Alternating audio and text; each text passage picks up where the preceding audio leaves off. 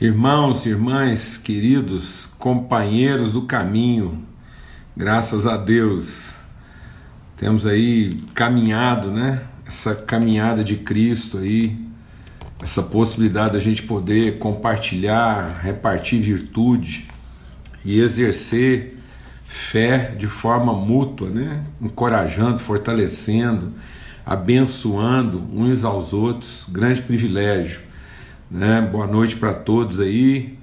Vamos nos assentando aí ao redor dessa mesa preparada na viração do nosso dia, para que juntos a gente possa abrir a palavra, sermos guiados pelo Espírito de Deus, instruídos, né, por Deus, em nome de Cristo Jesus. Amém. Que o Espírito mesmo fale aos corações, ministre mesmo virtude nas nossas vidas. Grande privilégio a alegria do Senhor é a nossa força, e as misericórdias do Senhor que não tem fim são a causa de não sermos consumidos. Amém? Amém. Graças a Deus. Vamos seguir aí na nossa reflexão a respeito né, de dessa essa vida em Deus e essa vida realmente transformada, gerada em Deus. Um grande privilégio a gente meditar nessa carta de Paulo aos Filipenses, que é uma carta de de cura, né? ter o nosso entendimento iluminado, nossa vida transformada. Muito bom. Essa carta mesmo é uma carta assim para falar da alegria que procede de Deus, né? como é que a gente pode enfrentar situações adversas nessa perspectiva. Então, sempre lembrando que Paulo está escrevendo isso numa condição assim de uma de um isolamento imposto, né? Ele está preso é, injustamente, está né? Tá sofrendo ali uma injustiça e está impedido fisicamente de estar com as pessoas que ele ama, compartilhar, conviver, e no entanto ele enfrenta isso de forma bem é, é, espiritual, viva, alegre e ainda consegue encorajar a nós. Né? Então a gente quer receber desse espírito, dessa palavra e também desse espírito, amém? Nós estamos esperando aí que os irmãos vão chegando, dentro desse tempo que a gente tem aí, e que o Senhor faça mesmo resplandecer sobre nós o seu rosto e, e nos inspire, né? nos fortaleça com a sua paz. Vamos ter uma palavra de oração, pedir mesmo que assim é, seja um tempo mesmo de aprofundamento na palavra, no entendimento, em nome de Cristo Jesus. Pai, muito obrigado, oh Deus, muito obrigado pelo teu amor, porque nossa alma repousa em ti.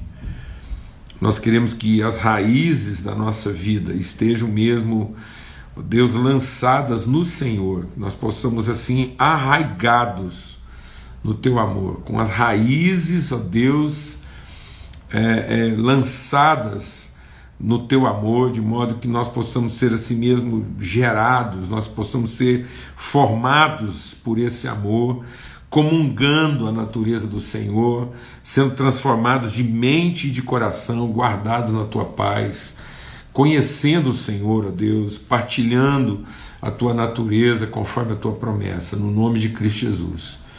Amém e amém. Graças a Deus. A gente está fazendo uma meditação é, é, expositiva aí da carta de Paulo aos Filipenses. Né? Estamos aí no capítulo 2, para quem está chegando agora, para quem não acompanhou a gente aí desde o início. Né? E, e nós vamos seguindo aqui. É, de segunda a sexta às 18 horas. Esse tem sido o nosso empenho.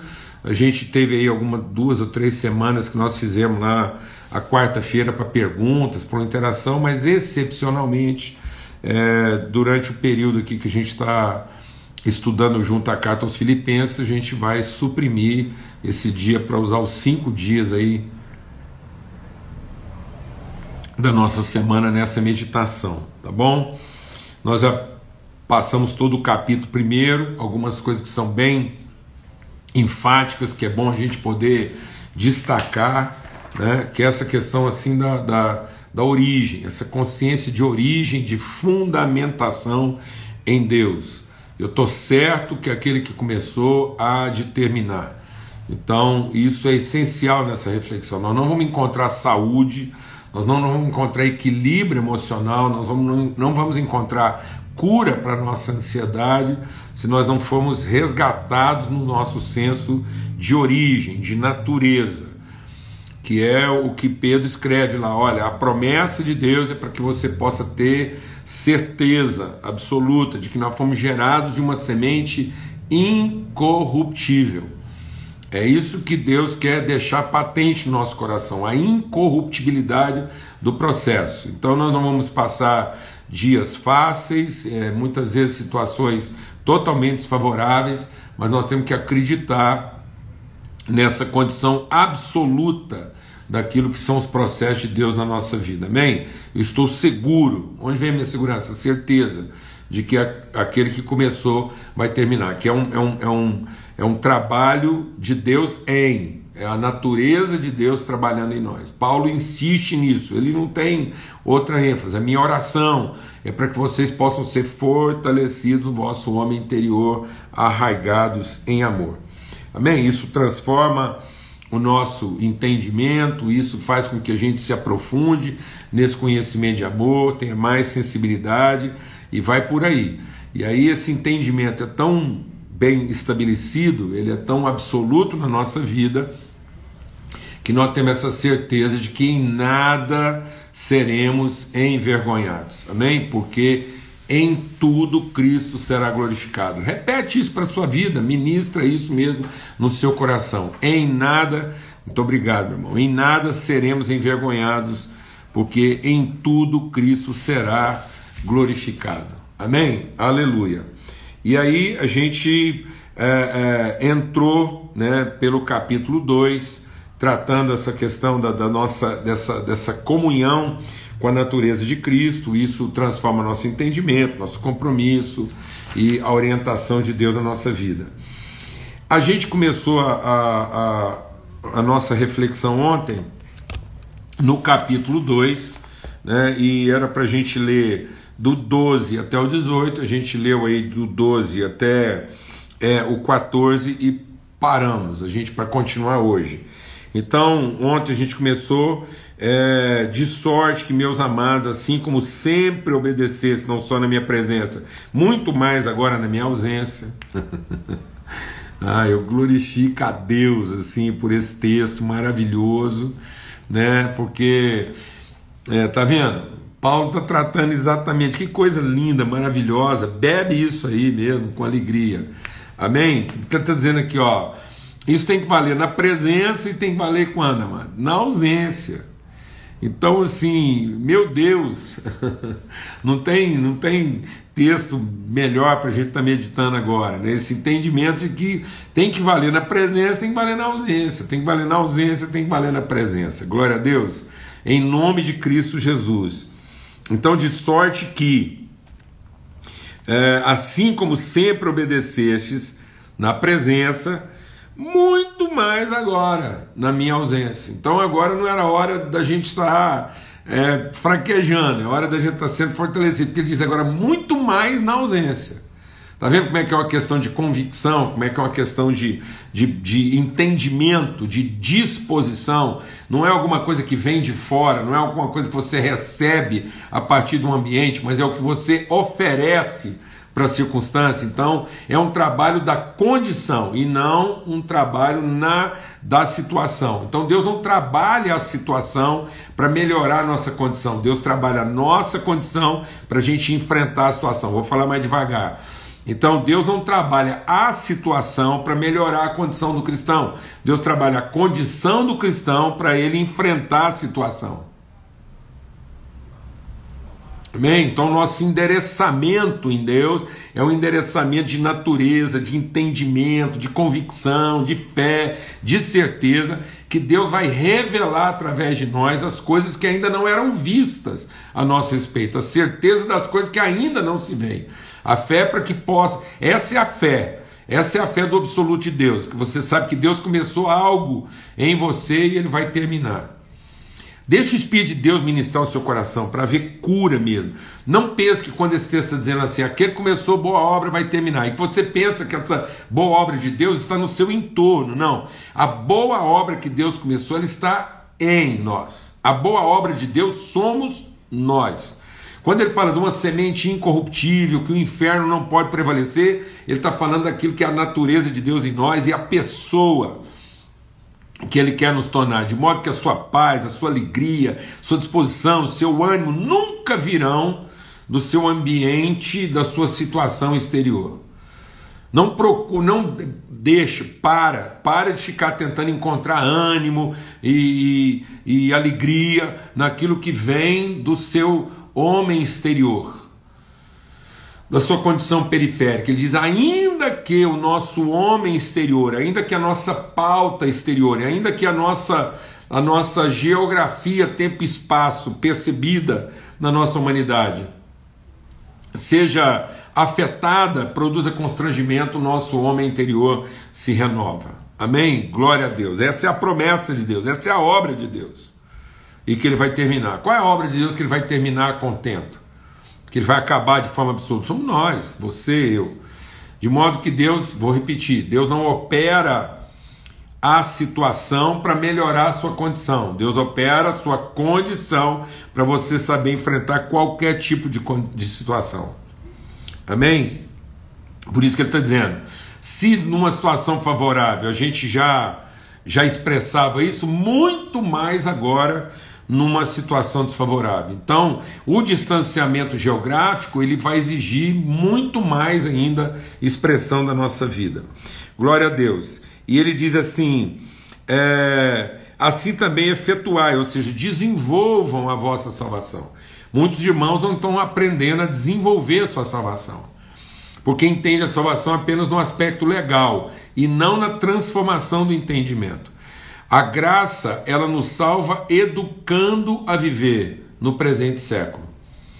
Então, o processo da salvação ele é um processo de transformação é, do entendimento pedagógico. É, é, a forma como você começa a perceber as coisas de forma diferente. Não é como é que as coisas vão é, se tornando mais fáceis para você. É como é que você vai se tornando uma pessoa mais maduro para enfrentar qualquer tipo de situação. Amém? Então nós temos que trabalhar a nossa salvação. Uma coisa é a salvação legal, ela, a declaração de Deus, aquilo que Ele estabeleceu e constituiu para a nossa vida. E isso agora é apenas o início para trabalhar uma, uma salvação que, que, que se desenvolva e que diz respeito à transformação do nosso entendimento, da nossa maturidade. Amém? Então nós temos que trabalhar isso. E ele diz: Pois Deus é quem opera em nós tanto o querer como o efetuar. Irmãos, como eu, eu, eu, assim, eu, eu, quero, em nome de Cristo Jesus, assim, aprofundar mesmo assim, essa questão de que a, a coisa boa ela não emanou de nós. Então não há em nós um único pensamento bom que Deus vai abençoar. Qualquer pensamento, qualquer intencionalidade boa, ela veio de Deus. Então, se ela veio de Deus, ela, ela, ela já tem as condições. Deixa Deus ministrar algo no seu coração de forma muito profunda. Se você está tendo dúvida se alguma coisa vai terminar bem, ou se você tem as condições, deixa Deus ministrar o seu coração. Se você, se você duvida de que alguma coisa vai terminar bem, ou que você vai ter as condições para terminar bem aquilo que você começou, é, é sinal de que muito provavelmente essa coisa não começou em Deus. Então toma cuidado. Toma cuidado porque às vezes a nossa ansiedade é o primeiro sinal de que aquela, aquela coisa toda não começou em Deus. É exatamente porque ela começou em nós Exatamente porque essa coisa começou em nós que a gente fica agora lá desesperado para que Deus nos acuda. Né? Eu, assim, eu estou falando algo que é muito sério aqui, a gente tem que avaliar isso de forma muito profunda, porque isso faz parte da tentação de Jesus. Porque Jesus disse assim: é, é, o diabo disse assim para Jesus: lança-te e depois pede que Deus te proteja. Então muitas pessoas estão se lançando e achando que isso é fé. Então muitas pessoas, elas não são ousadas, elas são imprudentes. Ousadia quando você tem uma revelação e ela é tão profunda na sua vida que você vai para aquilo que Deus revelou na profunda certeza de que isso provém de Deus e você vai encontrar as condições para dar seguimento a isso. Então você você não duvida, você é movido de uma fé independente do que, que cada um está dizendo. Mas quando você não é ousado, você é imprudente, você primeiro se lança. Você primeiro se atira e depois sai lá doido rezando para ver se Deus segura essa onda. Então tem muita gente hoje pedindo que Deus segure a onda de uma coisa mal começada. Eu vou te falar uma coisa assim, para não te deixar também iludido, não. Deus já avisou que uma casa levantada sobre areia, ela vai cair. Então, às vezes, nós não temos que pedir que Deus ajude, nós temos que pedir que Deus é, derrube mais depressa, para a gente poder trabalhar isso da forma correta. Amém? Em nome de Cristo Jesus. Então tem certas coisas que você está pedindo aí para Deus segurar a onda e na verdade você tinha que estar tá pedindo para ele derrubar mais rápido. Porque em derrubando mais rápido a gente já ganhava tempo para começar da forma correta. Glória a Deus. Então, aquele que opera o querer também opera o efetuar. Por isso nós fazemos todas as coisas sem murmuração. Ou seja, sem vitimização. Então a gente não se vitimiza e também a gente não compete. Então a gente não faz nada por murmuração nem contente. Então você não vai fazer nada na sua vida para compensar alguma carência, nem nada na sua vida para ter que provar alguma coisa. Meu irmão, não faça nada na sua vida para provar alguma coisa. Não faça nada na sua vida para ver se as pessoas finalmente reconhecem o valor que você tem. Porque, sabe, eu vou te falar uma coisa: se você estiver fazendo qualquer coisa na sua vida para provar o valor que você tem, eu vou te falar como é que isso vai terminar. Isso vai terminar em frustração, desapontamento e mágoa. Porque as pessoas não vão dar a mínima. Às vezes, um ou outro bajulador. Entendeu não? Quando você faz alguma coisa para receber o reconhecimento das pessoas, ou na expectativa de receber esse reconhecimento, você não vai ter o reconhecimento de ninguém, você vai ter a bajulação de alguém interessado em participar do seu sucesso. Fala devagar, porque às vezes você não entendeu. Quando você faz alguma coisa esperando o reconhecimento de alguém, tudo que você vai ter é a companhia de algum bajulador que está interessado em receber dividendo do seu aparente sucesso. Mas também ele, essa pessoa que está lá com você, bajulando, ela não segura a onda, não. Então, na sua vida, aprenda a fazer diferença entre quem te admira e quem te respeita. Então, quem te respeita é porque conhece. Quem te admira é porque te reconhece. Então, é, quando a gente se encontrar com Jesus, ele não vai nos reconhecer, ele vai testemunhar que nos conhece. E ele conhece porque a gente caminhou com ele, a gente compartilhou com ele a vida, os processos. Então queira compartilhar os processos, mas não queira ser reconhecido nos esforços. Amém? Desenvolva relacionamentos onde você comunga, onde você partilha os processos. Mas não necessariamente relacionamentos que, que reconhecem os seus esforços. Porque os, os relacionamentos que reconhecem seus esforços são as pessoas que te admiram. E a partir do momento que você não corresponde à expectativa delas, aqueles que antes te admiravam não vão te respeitar nunca, porque só te admiravam. Então, assim, não fique atrás da admiração das pessoas, mas construa relacionamentos respeitosos. Glória a Deus, em nome de Cristo Jesus. Procura saber na sua vida quantos relacionamentos de respeito você tem. E às vezes tudo que você tem na vida são relacionamentos de admiração, de veneração. Então, pessoas que te cobiçam, mas não não te respeitam. Então, em nome de Cristo Jesus. Aí vamos para frente, que hoje a gente quer ir até o versículo 18. Então ele diz assim, ó: para quê? Para que vocês sejam irrepreensíveis e sinceros, filhos de Deus, inculpáveis no meio de uma geração corrompida e perversa entre a qual resplandeceis como aço no mundo, retendo a palavra da vida, porque no dia de Cristo possa glorificar-me de não ter corrido e trabalhado em vão. E ainda que eu seja oferecido de libação, é, por libação sobre o sacrifício e servido da, e serviço da vossa fé, folgo e me regozijo com todos vocês. E vocês também regozijados e alegrados comigo por isso mesmo. Então, o que que Paulo está dizendo aqui? Presta atenção que isso aqui é essencial para a nossa vida, né? É, ele está dizendo aqui, olha, é, sejam irrepreensíveis e sinceros, filhos de Deus, inculpáveis no meio de uma geração corrompida e perversa. O que, que Paulo está dizendo? Ele está dizendo que esse mundo, presta atenção nisso aí, porque senão a gente não vai entender né, a, a, os nossos desafios. Muitas pessoas é, acham que estão é, sofrendo porque alguma coisa é, dá errado, porque fizeram alguma coisa errada. Não, amado, o sofrimento do cristão ele é simples, é porque, independente de estar tá fazendo a coisa certa ou errada, a agonia, a angústia, é porque a gente vive num mundo que, que ele jaz no maligno. E eu, eu fico vendo, rapaz, assim, tem certos irmãos, às vezes, que eles ficam assim, esperando um, um, uma, uma, uma facilidade ou esperando um ambiente que não vai acontecer, que, que não é o que está revelado nem prometido na palavra de Deus. Sabe o que, que existe no mundo? Existe perversão. Sabe o que, que é perversão? Às vezes você pensa que perversão é só aquilo que assim, é, escandalosamente, né, é, maligno, alguma coisa assim, uma promiscuidade muito elevada. Não, perversão é tudo aquilo que distrai e tudo aquilo que diverte. Ó, oh, pastor, quer dizer que a gente não tem que ter diversão na vida? Não, a gente tem que ter alegria.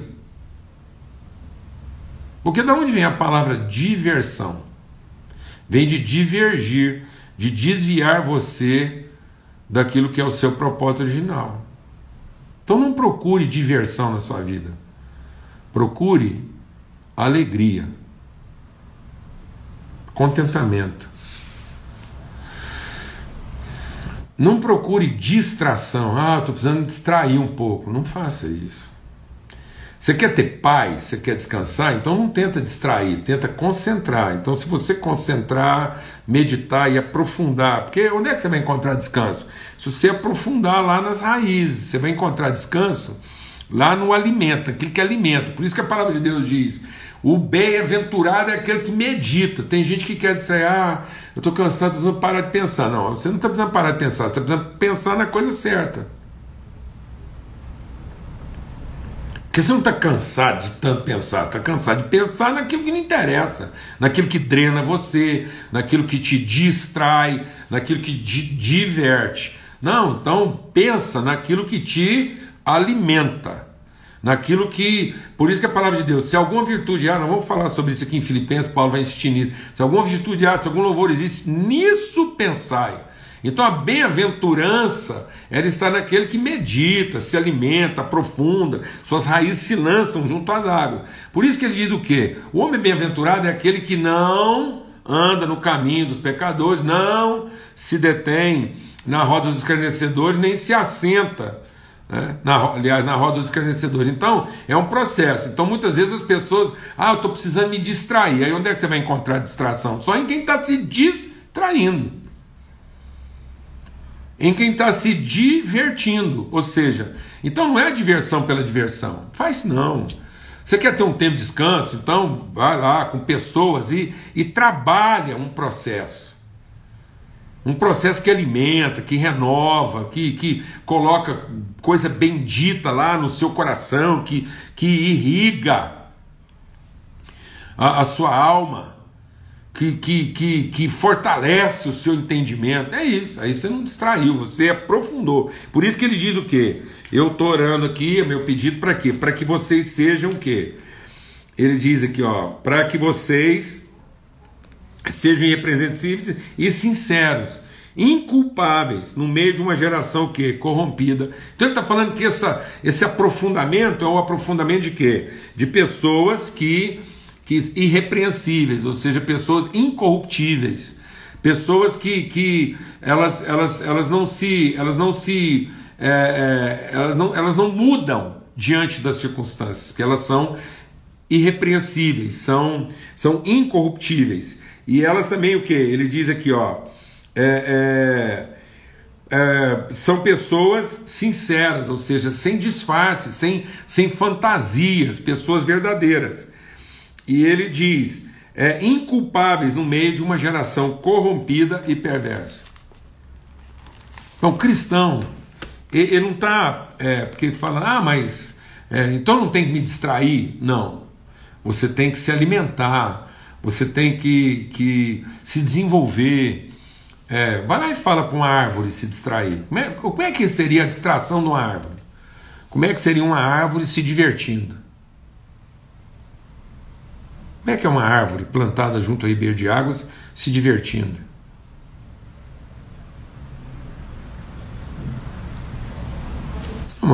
Por exemplo, é, eu gosto muito de música.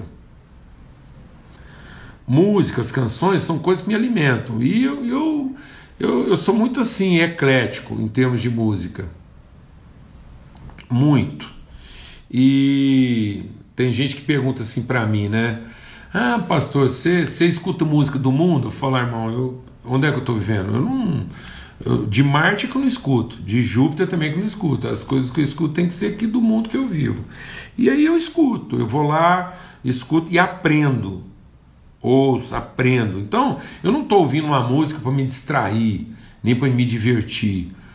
Qualquer que seja, pode ser um, um cantor lá que às vezes nem é cristão. Eu quero descobrir que tipo de virtude foi gerada através de lá, porque se há alguma coisa boa, isso foi gerado em Deus através da vida dele.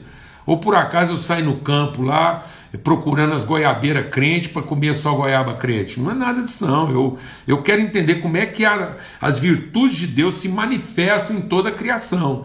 E aí eu, é um exercício de entendimento, de alimento, e que você, estando bem alimentado nas suas fontes, você vai produzir é, virtude, alegria, você vai transbordar contentamento.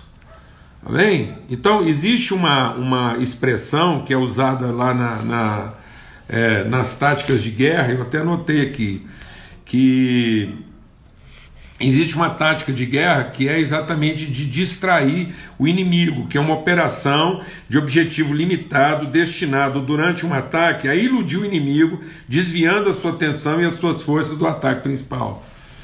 Então, muitas vezes o diabo produz em nós uma distração, uma diversão, para que você não preste atenção naquilo que você deveria estar é, prestando atenção. Glória a Deus. Então, você quer encontrar descanso para sua alma, você quer encontrar renovo, disposição. Então, não procure se distrair, procure se concentrar.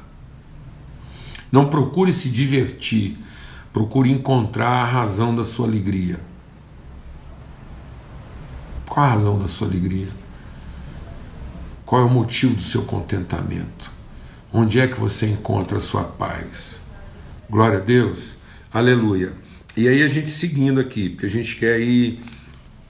E ele diz então: porque vocês resplandecem como astros no mundo. Então tá vendo? Muitas pessoas estão indo pelo brilho desse mundo. O brilho desse mundo ofusca as pessoas. Então tem muita coisa nesse mundo que brilha, mas não reluz. Porque não é luz. Então, quando você está procurando aquilo que te distrai, o que te diverte, você está desviando os olhos da luz. Então, a palavra de Deus diz o que? Nós somos a luz desse mundo. Então, no meio da escuridão, nós resplandecemos como astros, como luzeiros. Então, a palavra de Deus diz que o mundo está gemendo à espera dos seus guias. Então, quando você se deixa, se permite apenas se distrair, apenas se divertir, você entrou na confusão. Não é que você vai ser um chato, não, pelo amor de Deus. Eu não me considero uma pessoa chata, assim, uma pessoa assim que. Sabe, essa coisa piega, porque às vezes a pessoa. Tá, não é nada disso que eu estou falando, não. Mas em qualquer ambiente que você está, então tá bom. Você foi lá para um clube, você foi lá num, num, numa reunião com os amigos, você está lá, num, é, saiu lá para um final de semana, num restaurante, no bar, o que for. Sabe quem é a luz daquele lugar? É você. Sabe quem é a luz daquele garçom lá? Que tem família, aquele garçom que também tem, tem gente lá, que às vezes está com filho doente, mulher. Sabe quem é a luz daquele garçom que está fazendo hora extra, tentando? A luz daquele homem é você. Sabe quem é a luz da pessoa que está do lado lá? É você. Às vezes o cara saiu para se distrair, para se divertir, porque tá doido da cabeça. Mas você não tá doido. E se Deus te levou naquele lugar, não é pelo mesmo motivo dele. Não é para você se, se desviar, para você se, se, se confundir com a mesma coisa que o distrai. Então eu vou te falar uma coisa: você pode ir lá num show do maior cantor lá, o, o astro lá, milhares são lá. Sabe quem é a luz daquele ambiente lá? é você.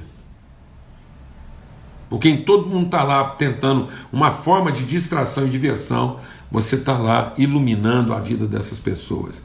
Na forma como você trata, você conversa, você participa. Então, fica ligado, irmão. Ligado, minha irmã. Ligado. O tempo todo você está ligado, que em todo lugar onde você estiver, você é a luz desse ambiente. Na forma como você fala, na forma como você trata, na forma como você arruma uma cadeira para sentar. Pelo amor de Deus. Às vezes as pessoas acham estranho, porque todo restaurante que eu vou, eu vou lá, sentar, eu converso com o cara, pergunto o nome dele, como é que tá a família. Então, assim, para ele, ele entender que ele encontrou alguém que está ligado ali, que, que, que, que pode representar esse Deus, então é tudo. Então ele fala assim: em todos os lugares, em todo ambiente que você chegar, você resplandece, retendo a palavra da vida. Então ele está dizendo o seguinte: que o mundo está à procura de diversão e distração.